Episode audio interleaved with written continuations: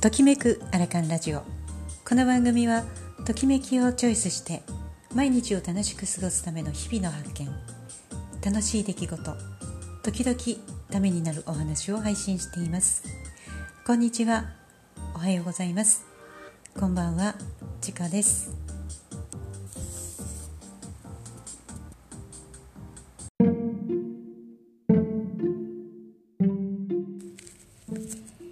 いよいよガーデンプロジェクトが動き出しました。参加中のコミュニティひふみ村。それは岐阜県恵那市岩村にあり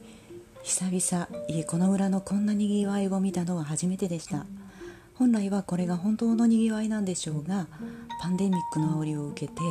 ここしばらくは人も少なく商店も閉まっていてそれはまるで映画のセットを見ているかのようだったんですね。で、まあ、今回メインは本社をこの村に、えー、移転したひふみ村で始まったガーデンプロジェクト。今回はその第1回目のイベントでした。主催するカーン妙子さんは植物園を営まれていたご両親のもとで育ちプロフェッショナルなガーデンデザイナーです。えー、妙子さんの思いと村人たちの応援そして妙子さんの人柄によって岩村の方々の温かい協力にもつながってガーデンプロジェクトだけじゃなくってうん大きなつながり広がりの予感があります。古民家再生や移住など生活様式の変化は特にこのコロナ禍で見直されたり人々の意識も変わって広い視野で見れば地球存続のためにどうあるべきか小難しいお話ではなくって遊びながら仕事をする。仕事もするし遊びも大切。これって実は私が学生の時に、えー、頭をよぎった遊べる人は仕事もできる。そんな若い時の夢物語かと封印していた思い。これがもしかしたらあるべき姿で地球の存続プラス幸福感にもつながるのではなんていう思いもまあ頭をよぎったんですね。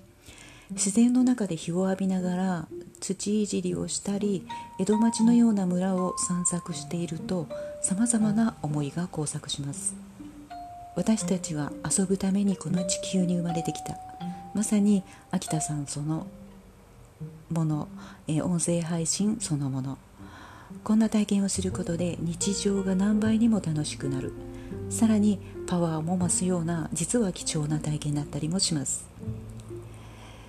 体が喜ぶ作業とマリアさんの作る体が喜ぶランチ。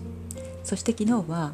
えー、散策でかつての藍染め工房だった古民家を見てさらに心が躍るような感覚になりました。岩村パワーとひふみ村パワー。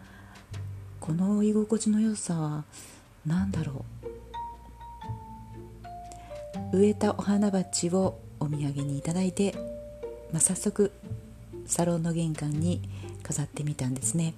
で今日の配信はブログと、まあ、並行してお伝えをしているので写真の数々そして、まあ、岐阜県の恵那市岩村はこんなところひふみ村はこんなところだよとか、えー、秋田稲美さんの音声配信そして関太子さんやマリアさんはこんな人というのを、えー、アップしてありますのでよかったらそちらもご覧ください。えー、なんか心が躍る体験これは別にもしかしたらしなくてもいいことなのかもしれないし仕事に集中していたらいいのかもしれないけれども今このコロナ禍がまだ、えー、緊急事態宣言が解除された今でも、えー、並行して、まあ、すぐ隣にいるという状態の中で少しこうみんなが人生を振り返って人ってどうあるべきなんだろうか。地球にはどういう対応していくのが一番望ましいんだろうかとかいろんなことを考えた期間でもあったかと思うんですよね。そんな中でやはりこういった時間を作ることでまた仕事へのパワーも強くなってお客様への思いも強くなって何かこ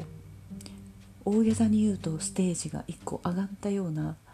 そして何のために自分は生まれてきたんだろうということを真剣に考える時間にもなったりしています皆さんはこのコロナ禍でどんな風に心と向き合って何か変化は感じられているでしょうか？では今日はこれで失礼します。